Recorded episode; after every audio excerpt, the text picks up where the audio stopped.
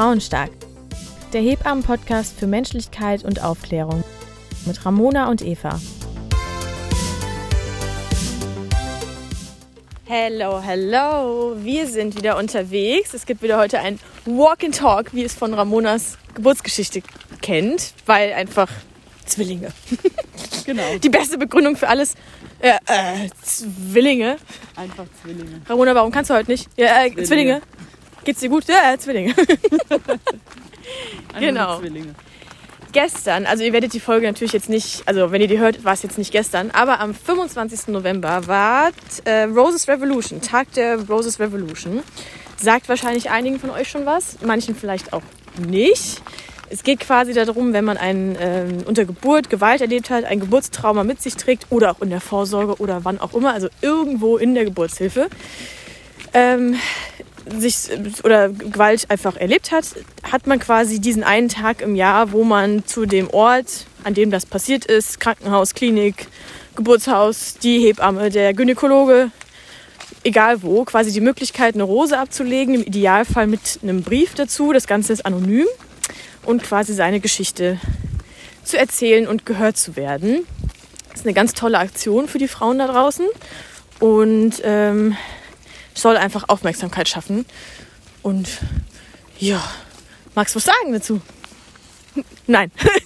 Ramona so, "Hm, nein. Ähm, kommen wir bestimmt gleich dazu.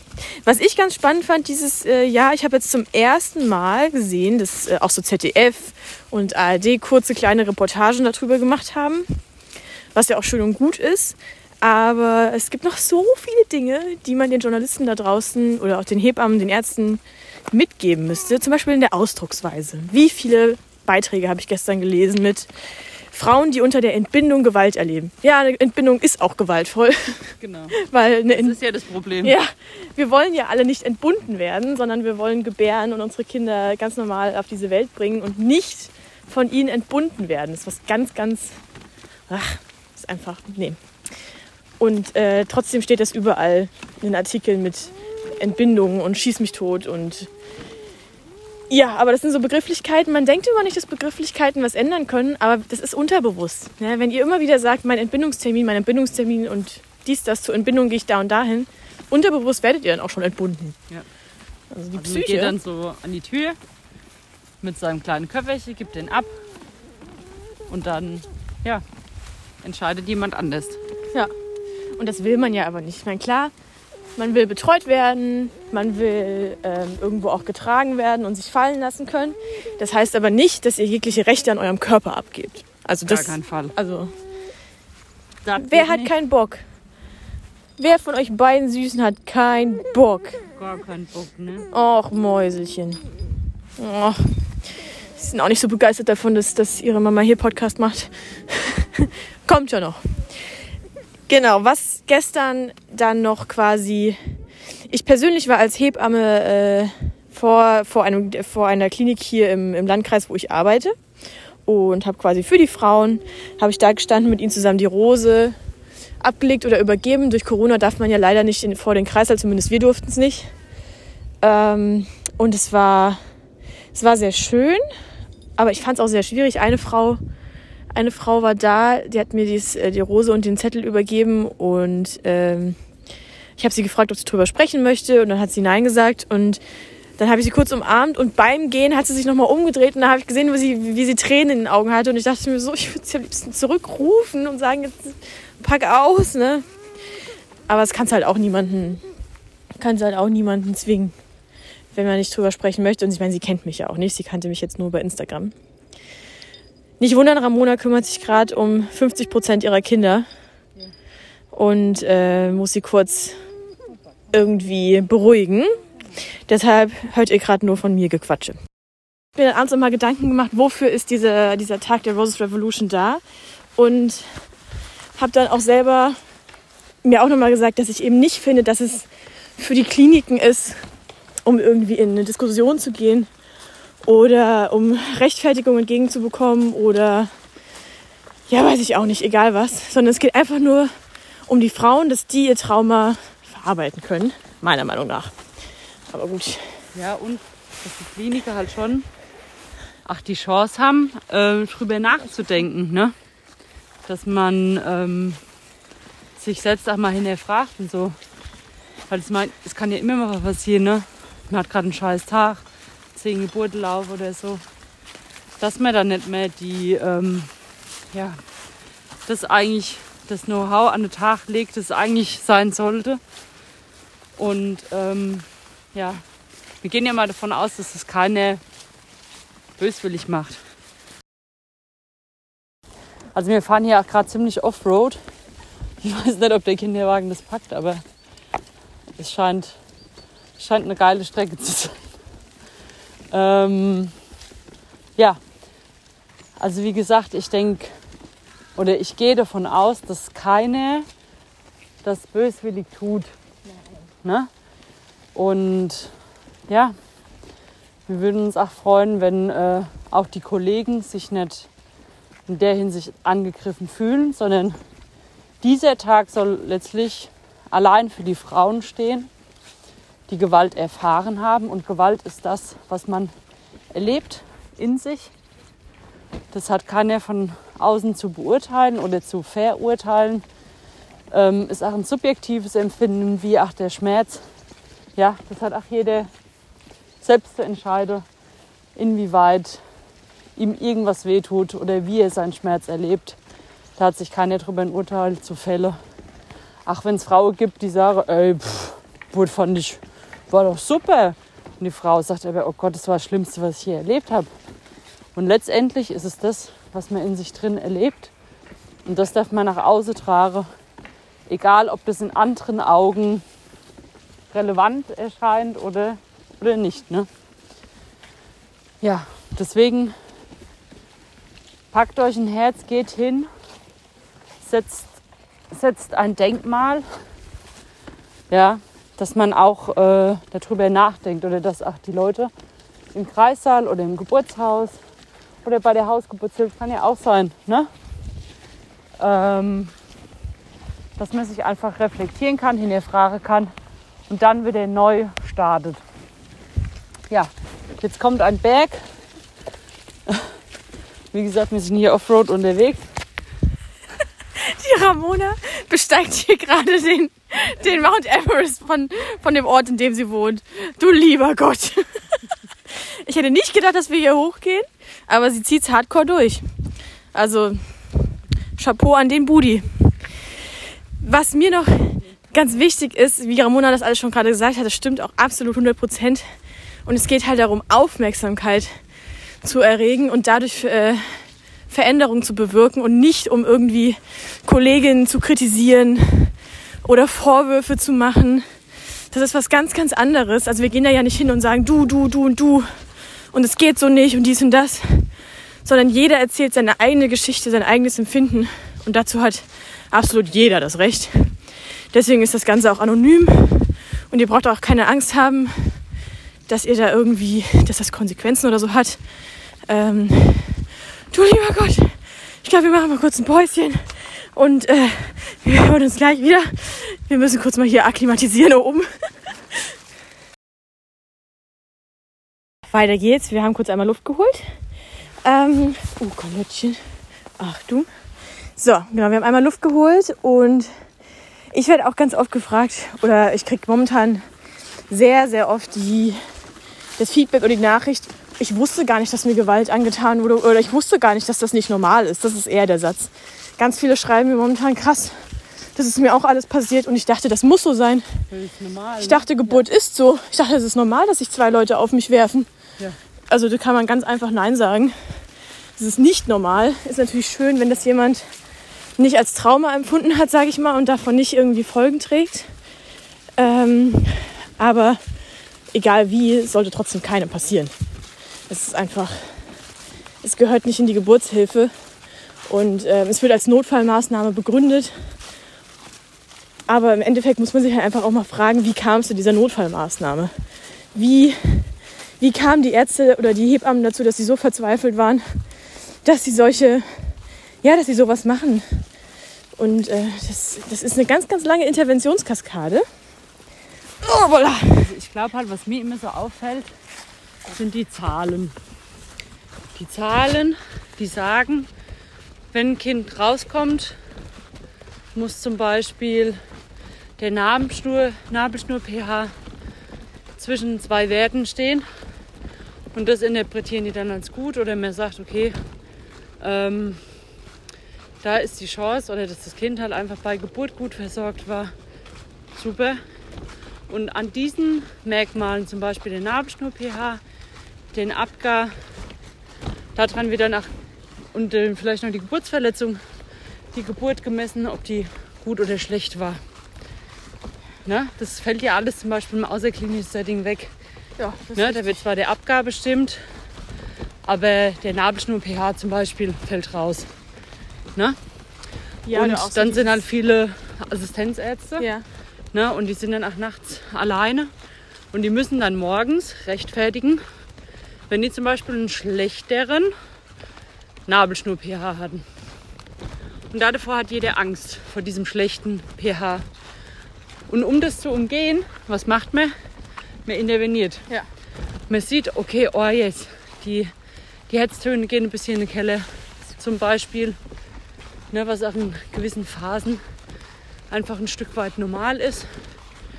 Ähm, und dann wird sofort gehandelt.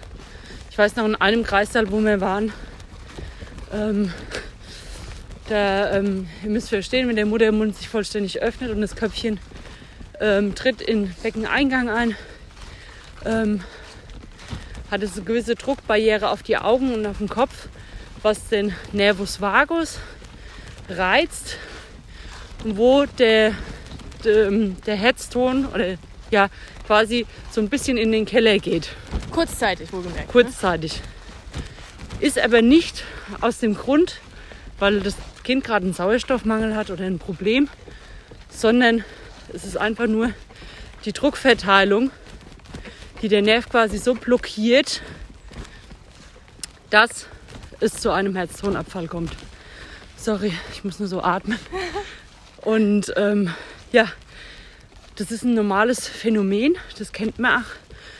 Das beschreibt man auch in der Geburtshilfe als den Eintrittseffekt. Ähm, und dann ist es in manchen Häusern schon so, oh je, Oh je. oh je, Wenn das scheiße, jetzt schon so anfängt. dann kann es nicht gut werden. Ja. Und ja, dann gibt es in manchen Häusern wirklich dann die Leute, die rennen und machen dann das sogenannte MBU. Ne? Da Eine Blutgasanalyse. Da muss die Frau wieder auf den Rücken gelegt werden. All sowas. Ne? Das ist wieder Genau. aus ihrem Setting rausgeholt, aus dem, was ihr gerade gut tut vielleicht. Anstatt eine Sekunde mal kurz zu warten. Wir meinen damit nicht, dass man Risiken eingeht, sondern dass man einfach die Situation unter allen Parametern sich anschaut Und richtig einschätzt. Ne? und richtig einschätzt und nicht überstürzt handelt. Ja. ja. Wie gesagt, nur dass ihr versteht, auch mit dem Hintergrund, dass man halt, wenn mal der Nabelschnur pH ein bisschen schlechter ausfällt, was auch mal sein kann und darf, ähm, dass die Ärzte sich dann halt auch rechtfertigen müssen. Ja, und Ja. das ist einfach ein trauriges System. Ja, das ist halt volles hierarchisches System. Ja. Ne? Habe ich gestern auch viel drüber gesprochen, dass es doch traurig ist, dass wir in so ein System, also dass das uns so ein bisschen in eine gewisse Form drückt. Ja. Ähm, manche würde, würden mir da jetzt auch widersprechen und sagen, ja gut, sie haben es halt, ähm, sie können das so belegen aufgrund dessen und dessen, das, was, was sie weshalb gemacht haben. Ähm, Habe ich auch schon ganz oft entgegenbekommen, dass es medizinisch notwendig war. Aber es ist halt die Frage, was mit, wie, wie belegen Sie das? Weil das schon immer so gemacht worden ist, weil das so in dem, in dem Klinik Standard ist. Weil, also wenn ich mir die Leitlinien durchlese und äh, ich war selber auch im Kreissaal, wenn ich mit, ähm, ja, mit Kollegen auch spreche, es gibt echt einfach viele zwei Seiten, habe ich jetzt auch schon kennengelernt, dass es Hebammen auch voll dahinter stehen teilweise Ja. Hinter dem, was sie da machen und tun. Und es ist ja auch, ich sag mal in gewisser Weise okay, dass sie hinter ihrer eigenen Arbeit stehen. ja. Das tut ja jeder. Aber ähm, Aber die, die Grundessenz ist, glaube ich, dann durch, also durch diese Angst, wo geschürt wird, ne, ja, handeln die. Ne? Also die kriegen dann Angst und denken, fuck, wir müssen jetzt die Geburt irgendwie beenden. ich glaube, viele merken Ja. das gar nicht mehr bewusst. Ich glaube, das passiert viel unterbewusst, weil sie sich so denken, so, oh, oh, ich muss jetzt hier Genau. so innere, innere Reize, die jetzt sagen, ich, ich muss jetzt was tun. Diese Kunst auszuhalten oder dieses, diesen Luxus auszuhalten, oder abzuwarten, neu zu bewerten, Richtig alle so. Faktoren zu holen. Den haben wir teilweise, also den gibt es fast selten. Und das Ding ist halt, es kommt immer darauf an, in welchem Haus man halt gelernt hat und wie da die Geburtshilfe ist. So denkt man, ist ja der Goldstandard. Bin ich jetzt in einem Haus, wo das System sehr hierarchisch ist, ja, dann fällt es natürlich auch wieder auf die kleinste Person zurück. Ja. Es wird ja immer von oben nach unten gedreht und der Kopf, nee, der Fisch fängt immer vom Kopf des Stinken an. Und dann geht man mal in ein anderes Haus, erweitert seinen Horizont und denkt, krass, Das muss gar nicht so sein. das muss gar nicht so sein. Da wird keine Frau geschnitten. Nee. Es wird einfach nicht geschnitten. Und die Frau muss auch zur Vaginaluntersuchung sich nicht auf den Rücken legen. Ja. Das kannst du auch, das kannst du auch so machen. Man muss sich halt ein bisschen verbiegen, aber das geht auch so. Oder da wird kein kristeller Handgriff mehr angewandt. Nee, weil auch die WHO sagt, der ist absolut nicht empfohlen, der ist absolut nicht belegt. Obsolet, ja. Bringt einfach nichts in dem Sinne. Oder ist zumindest nicht erwiesen. Und äh, ja, oder auch so dieses Dauer-CTG unter Geburt. Das gibt, es gibt Häuser, die machen das nicht, Nö. weil es ist auch nicht sinnvoll. Selbst der, der Erfinder des CTGs hat damals gesagt, äh, dass das so nicht, also dass er das damit, also dass er das nicht wollte, dass das nicht sein Sinn dahinter war, die Frauen ans CTG zu fesseln. ja. Also das Vor allem die Krux ja. dahinter ist ja, es hat sich ja nicht damit gebessert, dass wenige Nee. gut oder schlechte Kinder rauskommen, sondern einfach nur die Interventionsrate und Ja. die vaginaloperativen OPs sind in die Höhe geschossen. der, der physiologische Outcome ist, oder der pathologische ne, ist beides gleich. Sich, also hat sich, also gut ist der physiologische eher so, ne? Der hat sich nicht. Es hat sich nichts großartig verändert, ja. Das ist ja auch das, ne? Ich denke, wenn nach ein Kind wirklich Probleme hat, ne? Ja. Und das kann ja durchaus auch mal passieren, das gehört auch dazu. Ja. Dann hat es das Problem wahrscheinlich in dem Abnabelungsprozess, ja, dass es von, von der Mutter quasi auf die Welt kommt, ja. Über die Mutter kann man sich ja vorstellen, wird ja alles versorgt. Die Mutter suggeriert oder bildet die, ach, die Leber, die Lunge. Ne? Also da, wo die Schandstellen sind, im kindlichen Kreislauf, wo es mit der Mutter verbunden ist, die ganzen Parameter übernimmt die Mama. Und wenn das Kind dann geboren ist, muss es ja von jetzt auf gleich alles übernehmen. Ja. Ne? Und da ist oft die Krux. Und äh, ja, wie oft hatte man schon ein CDG, wo man sich gedacht hat, Ach du Scheiße. Huh.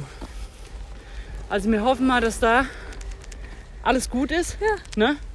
Und dann kamen quietschfidele Kinder raus. Ja. Und dann hat man ein super CDG. Ja.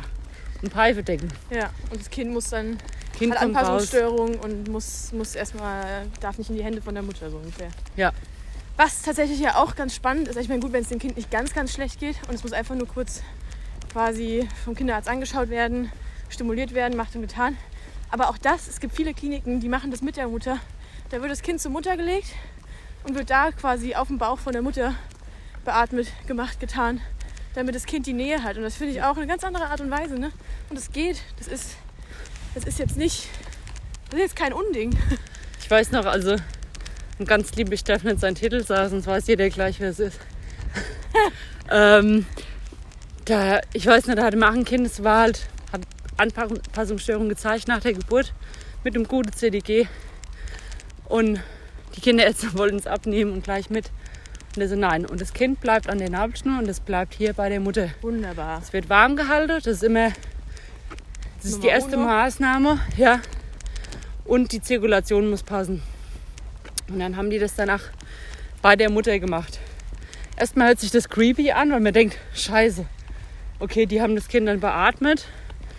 Und ich glaube, die haben das auch kurz reanimiert. Es kam dann, ach, das Kind ist gesund heute, alles gut. Aber äh, ich habe dann auch mal die Mama gefragt, wie sie es empfunden hat. Und sie hat gesagt, sie war so dankbar, dass sie das mitbekommen hat. Weil so hat sie auch gesehen, Was passiert? was passiert und dass jeder sein Bestes im Raum gibt. Ja. So. Wie schlimm ist es, wenn nach der Geburt das Erste, was passiert ist, es kommen Leute reingerannt, keiner redet was, alle machen und tun und auf einmal ist das Kind weg und die Kind Frau weg. ruft, hey, was passiert mit meinem Kind, was ist hier los? Ja. Der Mann steht oder der Partner steht in der Ecke und denkt sich, was geht hier eigentlich? Und keiner, und dann irgendwann später wird dann aufgeklärt, ja, im Notfall ne, kann man halt nicht so viel aufklären und so, und das ist ja auch alles richtig, da ist die Aufklärung anders. Aber dieses Wegnehmen, es ist einfach für eine Mutter, also für, eine, für die Eltern ist es einfach, ja, also die meisten, nicht alle, aber die meisten empfinden es als natürlich schlimm. Ja. Und ähm, Warte, ich übernehme.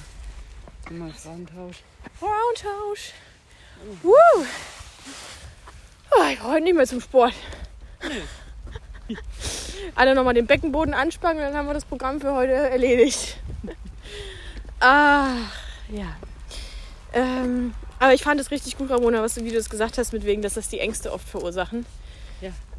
Aber wie gesagt, ich finde es immer wieder spannend, wenn ich mit anderen Kollegen spreche, die ich jetzt, ja, die vielleicht nicht so meiner Meinung sind, was es auch immer gibt, dass ich echt fasziniert davon bin, dass viele das gar nicht so sehen, dass das unterbewusst wahrscheinlich abläuft, aber sie sehen es nicht. Oder auch Ärzte, die sehen, sehen es einfach nicht. Und ich finde es ganz, ganz spannend, ja, wie man, wie man das nicht sehen kann. Ja, bei Eva, guck mal, wenn wir jetzt in dem Haus geblieben wären, wo wir angefangen hätten, Ja, da denkt man ja, das, was da ist, ist der Goldstandard. ja das stimmt auch Ne? wieder, ja. Das ist ja auch in der Familie, wo du aufwächst. ja. Denkst du ja, so wie das System läuft, das ist gut. Wird schon seinen Sinn haben. Ne? Ja. Egal, ob der, krass gesagt, jetzt Papa Alkoholiker ist oder so. Ja, Ne? Nummer eins, du liebst sie ja trotzdem ja, und denkst dann, das ist einfach so, ne? ja, ja. So, ohne das großartig zu hinterfragen. Wenn du dann allerdings mal einen Step rausgehst Mhm. und guckst, ja, dann bist du manchmal ganz schön schockiert, Ja, bei was für Attentate du manchmal dabei warst. Ne? Also ich finde es auch als Hebamme oder gerade in der Schülerzeit, ähm, das war schon krass. Ich habe manchmal wie so eine Glocke über den Kopf gehabt, wo es auch wie so gepiepst hat. ja, Ne? Weil es geht ja dann auch rucki zucki, da kommt einer rein, du schmeißt dich da Ja. auf die Frau drauf. ja. Und jetzt sind sie ruhig, machen sie mit und stirbt ihr Kind. Das Ja. ist sowieso der geilste Satz, sonst stirbt ihr Kind. Im Ausnahmezustand. Du, bist, du checkst doch als Frau gar nichts mehr. Und du sollst ja eigentlich auch gar nichts mehr checken, Ja, damit dein Körper gut arbeiten kann. ja. Ja, aber was passiert denn, wenn sowas von außen, ne? Du machst alles zu, wenn du Angst hast. Oder überleg nur mal eine banale Situation. Du bist beim Frauenarzt auf dem Güdenstuhl. Ja, Bitte vorrücken, entspannen Sie sich, Beckenboden locker lassen. Ja. Der, das Zepp hier ist bis hier in der Ohr gespannt. Da wird gar nichts rausgehen. einfacher gesagt als getan, ne? So, ne? Ja, ja. Und das ist ja eine, in Anführungszeichen, Normale. normale Situation. Ja. Alltag. Ne? Situation. Ja. Und jetzt Ja. überleg dir, du gebärst dein Kind, hast vielleicht noch keinem anderen Mensch deine, deine Vulva gezeigt. Ja. Dann dringen die da ein und zack, was machen sie damit? Du hast überhaupt keinen Plan, was du eigentlich gerade machen sollst, weil du hast nur das Gefühl, du willst dein, dein Kind schützen und du willst dich schützen, Ja. dass da nichts passiert. Ich habe vorhin eine Nachricht bekommen. Ich muss mir noch mal Zeit nehmen, um darauf zu antworten, von einer Frau, äh, die mir geschrieben hat, dass sie im Aufklärungsgespräch, ich, ich weiß nicht, ob sie privat versichert ist oder ob es Zufall war, dass der Oberarzt quasi mit ihr das Aufklärungsgespräch gemacht hat für die Geburt. Also in manchen Kliniken, also jede Klinik ist ja auch anders, ne? jede Klinik macht das ja auch anders. Ja. Auf jeden Fall war es bei ihr der Oberarzt, ähm, der mit ihr quasi gesprochen hat, bei der Anmeldung und so. Und ähm, vielleicht hat sie auch noch ein Narkosegespräch gehabt. Ich musste noch mal genau mit ihr in Austausch gehen. Oder wegen PDA oder was weiß ich. Auf jeden Fall hat der Oberarzt zu ihr gesagt, ähm, sie soll sich darauf einstellen. Ähm, es gibt Situationen und Interventionen oder, oder ja einfach Situationen, in denen äh, er nicht aufklären wird, in denen er ihr nicht Bescheid geben wird, wenn er etwas macht. Beispielsweise, wenn das Kind stecken bleibt, wird er mit der ganzen Hand in sie reingehen, ohne ihr vorher etwas zu sagen, weil sie verspannt sich ja sonst. Auch Dammschnitte macht er ohne Ankündigung, damit äh, sie einfach nicht geschockt ist, damit sie das nicht so schlimm empfindet. Und sie war so, nein, sie möchte das nicht. Sie möchte bitte gesagt bekommen, was, was mit ihr gemacht wird. Und ich finde es, ich fand es richtig erschreckend. Das, Also wie kann man denn, also man muss doch in einem medizinischen Beruf, jeder sollte reflektiert sein, jeder sollte sich fortbilden, jeder sollte mit Augen, mit offenen Augen durchs Leben gehen und auch immer wieder drüber nachdenken, was sich vielleicht ändert, ne? was man vielleicht früher gemacht hat, was, vielleicht, was man vielleicht heute anders machen könnte und sollte. Und es ist ja, ist, jeder macht mal Fehler, ne? aber man kann seine Verhaltensweise und sein, sein Wissen, man kann das, es ist ja nicht festgenagelt. Man kann das immer auch revidieren und nochmal überlegen, okay, ich mache es vielleicht irgendwie mal anders. Ich habe jetzt ein paar Jahre so gearbeitet, aber ich habe jetzt so oft das Feedback bekommen, das ist vielleicht nicht in Ordnung. Ja? Es ist, es ist menschlich, Irren ist menschlich, Lernen ist menschlich Ja. und es ist vollkommen fein. Wir haben es ja auch gemacht. Ja, genau. Ne? Wie oft habe ich als, äh, als Schüler einfach das CTG angelegt, ohne zu fragen, ohne zu hinterfragen, ist das jetzt vielleicht überhaupt gar nicht notwendig? Einfach ausführen. Einfach gemacht. Ne? Ähm, ich meine, klar, Schüler ist nochmal eine andere Situation. Aber auch als, äh, als Hebamme am Anfang, als ich letztes Jahr freiberuflich war, habe ich manchmal das und das gesagt zu dem und dem Thema, jetzt Bauchweh, schlag mich tot, ne, irgendwas. Und jetzt nach einem Jahr habe ich viel mehr dazugelernt, weiß vielleicht ein bisschen mehr und ähm, kann auch ganz anders antworten. Und es ist, es ist normal, ist doch okay. Es ist ja kein Meister vom Himmel gefallen. Und genauso die Oberärzte, die, die Hebammen, die schon 50, 50, also 40, 50 Jahre im Dienst sind, auch die dürfen genauso auch nach so vielen Jahren noch sagen, okay, vielleicht, vielleicht lese ich mir das nochmal durch und überlege, was die mir zu mir gesagt hat. Vielleicht kann ich es ja irgendwie anders machen. Ich weiß noch, wir haben mal eine, also eine Fortbildung von uns Hebammen aus, haben wir mal gemacht in einem Krankenhaus. Und dann ähm, ging es auch über Thema ähm, Schulterdystokie, Kristelle Handgriff und so. Wir können umdrehen und können da Kristelle Handgriff und welche Vari, Vari, Variationen, Dankeschön. Ich habe gar nichts gesagt, aber Varia, Varia, Variationen. Va- Va- Va- Variationen es gibt, die man anstattdessen machen kann. Und ähm, haben dann verschiedene Manöver geübt. Und da meinte der Oberarzt so, also bei uns im Buch damals hat gestanden und da habe ich gesagt, Ja. Moment mal, Herr Oberarzt, ne? Ja. Wie lange ist Ihr Studium her? Da haben wir den Fehler, den Fehler, ne? Weil es ändert sich natürlich auch immer was. Und gerade eine Geburtshilfe finde ich es aber erstaunlich, dass wir eher wieder ein paar Schritte zurückgehen. Ja. Ne? Und nochmal innehalte und gucke, okay, und was macht da die Natur und inwieweit sind wir vielleicht auch dran schuld oder beeinflussen das, dass es So einfach äh, in eine falsche Richtung geht. Ja. Und ähm, ja, ich bin so froh, dass ich auch so und so geile Ärzte dann nochmal, ja, ich liebe sie. Ach, unsere Günnis und so, ne? Ja. Es gibt, es gibt einfach mega coole Leute, die da Bock drauf haben und die, ja, die auch mit der Hebamme im Kreißsaal zusammen sitzen und halten gewisse Situationen aus. Ja, auf Augenhöhe sprechen. Ja. Wo der Chefarzt einfach kommt und sagt, ah, servus, ich habe euch jetzt mal ein bisschen Eis mitgebracht, Ladies, ihr macht einen geilen Job. ne? So, ähm, Und Ja. nicht dieses von oben herab. ja, nicht du musst ausstehen, wenn der Professor kommt. Ja. Auf gar keinen Fall. So, ne? Ja. Und äh, wenn wir uns alle mal besinnen und alle ein bisschen runterkommen, ist jeder Mensch, jedes Lebewesen einfach mit Respekt zu behandeln und äh, mit, mit jeder Menge Portion Liebe, die man dann halt auch geben kann. Ja. Ne? Und ich, und ich bleibe dabei, dass man, egal wie man mit einem Menschen umgeht, dass man das nicht mit Notfallmaßnahmen rechtfertigen darf, was da passiert ist. Im Sinne von, wenn wir das nicht gemacht hätten, wäre jetzt ihr Kind tot. Das Schlimme ist, dass man halt nicht zurückgehen kann und sagen kann, wir spulen das jetzt nochmal zurück, Ja. fangen von vorne was ganz anderes ein, Ja. wir leiten sie jetzt nicht fünf Tage lang ein. Ja. Wir machen nicht das und das, wir fesseln sie nicht ans Bett. Also fesseln ist immer halt gesagt, ne? aber wir legen sie jetzt nicht ins Bett und begründen das damit, dass wir jetzt CTG schreiben müssen oder dass wir jetzt das Kind in einer dieser einen bestimmten Position haben müssen, obwohl hier gar keine Pathologie vielleicht schon vor. Also weißt du, ne?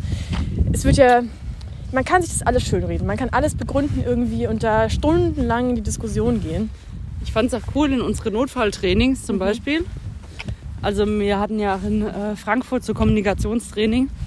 Fand ich richtig cool von unseren Sozialarbeitern und Psychologen, wie man auch in Notfallsituationen rangeht. Und dann hatten wir auch Trainings gemacht.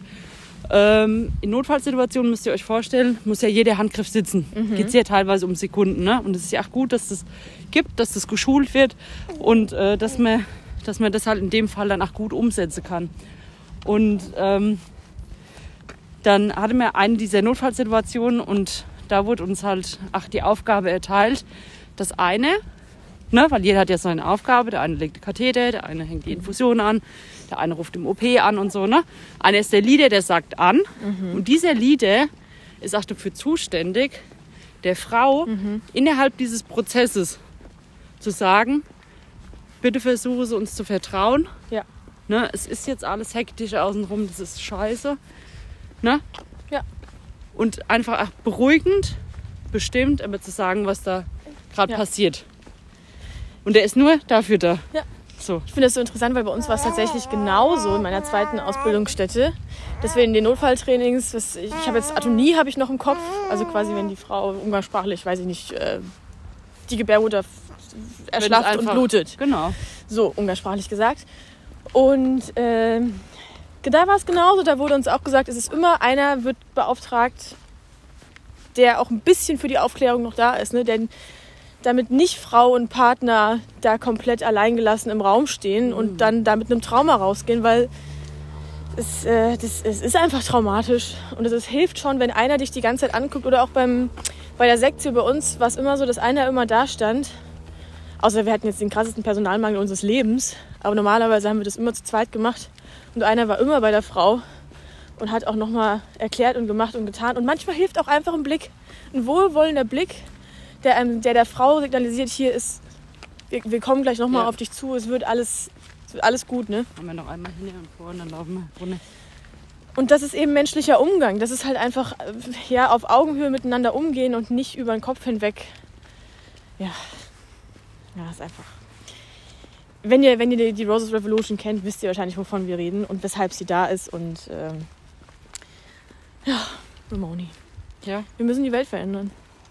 Wir alle. wir müssen ein Stück weit das, was wir können, Alter, da kommt ein Auto. aber wir angepetzt werden.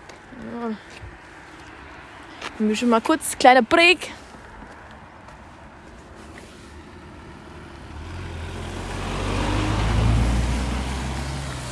Vielleicht, wenn jeder so ein bisschen seine Denkweise verändert, können wir das alle gemeinsam tun, ne? Ja, wir müssen es alle gemeinsam tun. Also ich alleine kann sowieso gar Nee. nichts, also, die- also kann gar nichts wuppen, ne? Und Ja. du auch alleine auch nicht. Also wir zu zweit schon mal ein bisschen mehr, aber Ja. jetzt auch nicht die Welt. Deswegen es liegt an uns allen. Und ähm, auf jeden Fall, wenn euch sowas passiert ist, das Beste, was ihr tun könnt, ist euch damit auseinanderzusetzen, dass sich das nicht durch euer ganzes Leben zieht und ihr damit beeinflusst werdet, werdet, weil das ähm, ja, also wenn man so, also ich habe mit Frauen gesprochen, die waren jetzt nach sieben oder acht Jahren teilweise dann erst am Klinikum oder Ja. an anderen Krankenhäusern. Also mich haben ganz viele angeschrieben, das ist ja auch deutschlandweit, wo, mich, wo ich angeschrieben werde, die es erst nach so vielen Jahren geschafft haben und es so lange mit sich rumgetragen haben, weil sie auch gar nicht wussten, wie sie damit umgehen sollen. Ja, oder bei der zweiten Schwangerschaft dann halt, ne? Ja, Äh. wie viele Jahre das sind, die man, die man den Schmerz in sich trägt. Ja. Und, und sich auch gar nicht traut, auf, also wie oft ich schon gesagt bekomme, dass viele gar nicht trauen, sich darüber zu reden, weil sie denken, dass sie dann, das andere dann, dass, ja, dass sie schwach sind, das ist doch lächerlich, das Kind ist gesund, sie sollen sich Ja. glücklich schätzen, dass das Kind gesund ist, was, was, was sie denn hat. Geburt ist halt so. Ja. Ja, nee. Gibt's Frauen, die haben viel schlimmere Geburt Ja, erlebt. das ist immer der beste Satz. Aber nochmal, das ist ja was, was du in dir drin erlebst. Ne? Also man sagt auch, dass es eigentlich gleichgestellt ist auch mit, dem, mit den Kriegstraumata-Leuten, die es einfach in sich drin erlebt haben. Diese Angst, ne? wenn dann irgendwie Bombe geflogen sind oder Ja. gell? diese Angst, die du in dir drin spürst, so, ne? die ja kein anderer in der Form wahrnimmt, wie du sie wahrnimmst. Ja. Ja, und auch eine Geburt, das ist ja alles ein Prozess. Das ist so in, ich sag's immer wieder, ein intimer Prozess. Ja. Ähm, ja, und der einfach in dir drin dann auch stattfindet. Ja. Und äh, vielleicht nochmal zur Info, viele Frauen wissen das gar nicht. Ähm, es gibt ja auch Beratungsstelle Stimmt, ja. wie äh, katholische Frauen, Donum Vitae. Motherhood e.V., den gibt es doch auch, ne? Ich glaube, die haben auch, die, es gibt auch ein Telefon für, wo man anrufen kann, wenn man Gewalt in der Geburt erlebt hat. Die Nummer, die suche ich mal raus und die packe ich mal in die Beschreibung von dem Podcast. Ähm, ich werde auch manchmal angeguckt oder blöd angeguckt, teilweise auch von, von ähm, Kollegen, nenne ich es mal, wenn ich sage, dass auch Vergewaltigung unter Geburt passiert, weil Vergewaltigung wird immer gesagt, ja, es hat auch was Sexuelles und die sind das. Naja gut, es ist unser Intimbereich und wenn, wie die Geschichte, die ich vorhin erzählt habe, wenn der Oberarzt ohne Ankündigung mit seiner ganzen Hand und Faust da in einen eindringt, ich würde mich, also ich würde mich vergewaltigt fühlen und ich habe schon einigen Frauen ins Gesicht geschaut, die einfach aufgegeben haben, die einfach fallen gelassen haben, weil sie in dem Moment in so einen Schutz, in so einen leeren Schutz gefallen sind. Und es ist ganz, ganz schlimm, wenn man das, wenn sowas, wenn man das mal gesehen hat, wie eine Frau einfach aufgibt. Und ähm, dieser ist ganz, ganz schlimm. Und ich, das ist Vergewaltigung. Braucht mir keiner abreden. Also das ist unser Intimbereich. Und wenn da jemand unerlaubt eindringt, mehrmals, immer wieder und da dehnt und macht und tut.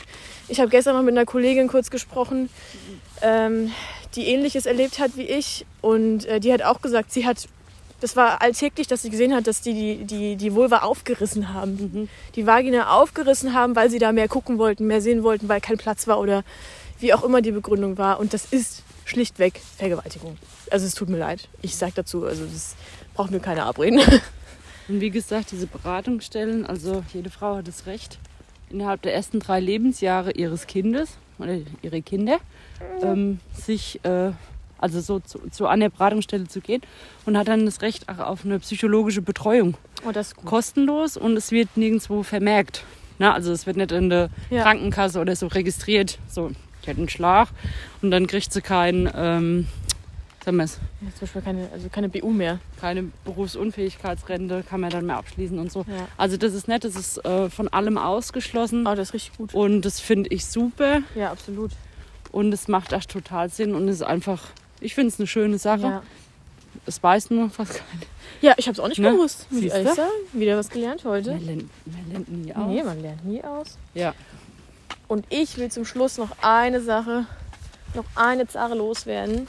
Ich möchte, egal mit was ich mache, ich muss kurz den Kinderwagen drehen, egal mit was ich mache, was ich sage, was ich tue, äh, egal ob jetzt hier im Podcast oder auf Instagram, ich möchte nirgendwo Angst machen. Es geht mir nicht darum, Angst zu machen. Es geht mir darum, dass ihr wisst, dass ihr die Realität wisst und es im Kopf habt und mal gehört habt und damit eben auch wisst, wenn sowas irgendwie bei sich anbahnen sollte bei euch oder irgendwas, dass ihr das Recht habt, Nein zu sagen und dass ihr aus diese, also diese Situation nicht aushalten und ähm, erleben müsst. Und äh, das, wie gesagt, ich will niemandem Angst machen. Es gibt, so, es gibt so eine tolle Geburtshilfe da draußen. Es gibt so tolle Hebammen da draußen, die so wunderschöne, Wunderbare Geburtshilfe betreiben.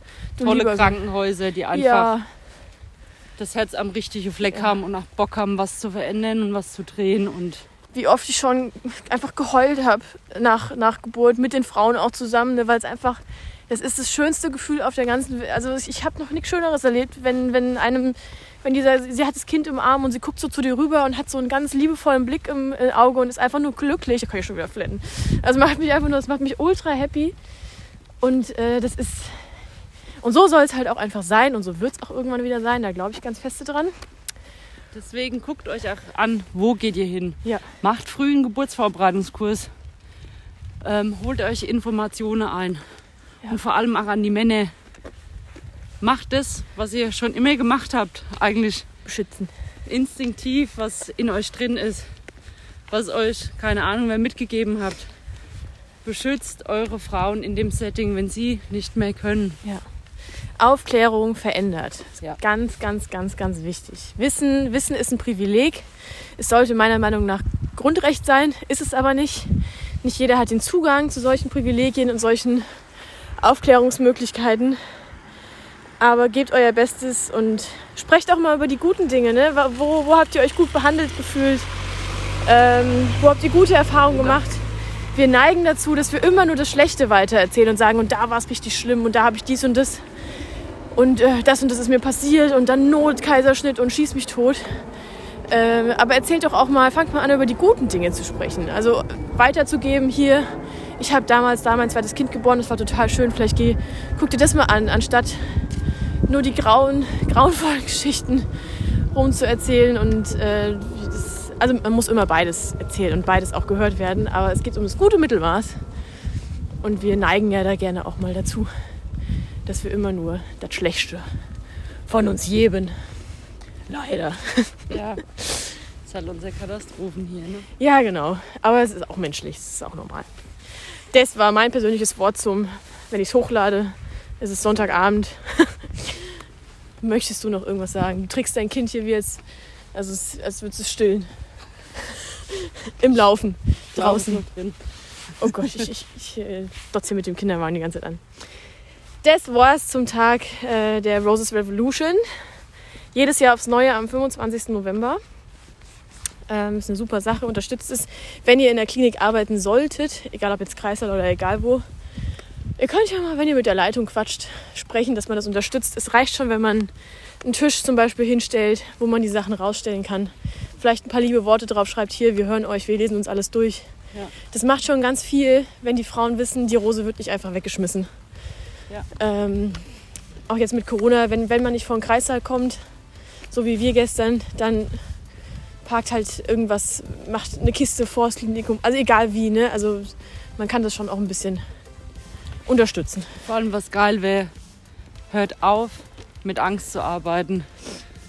Hämmert euch Wisse rein, keine Angst mehr und ein respektvoller Umgang. Und der fängt von ganz oben an. Wunderbar gesagt. Dann bis in zwei Wochen.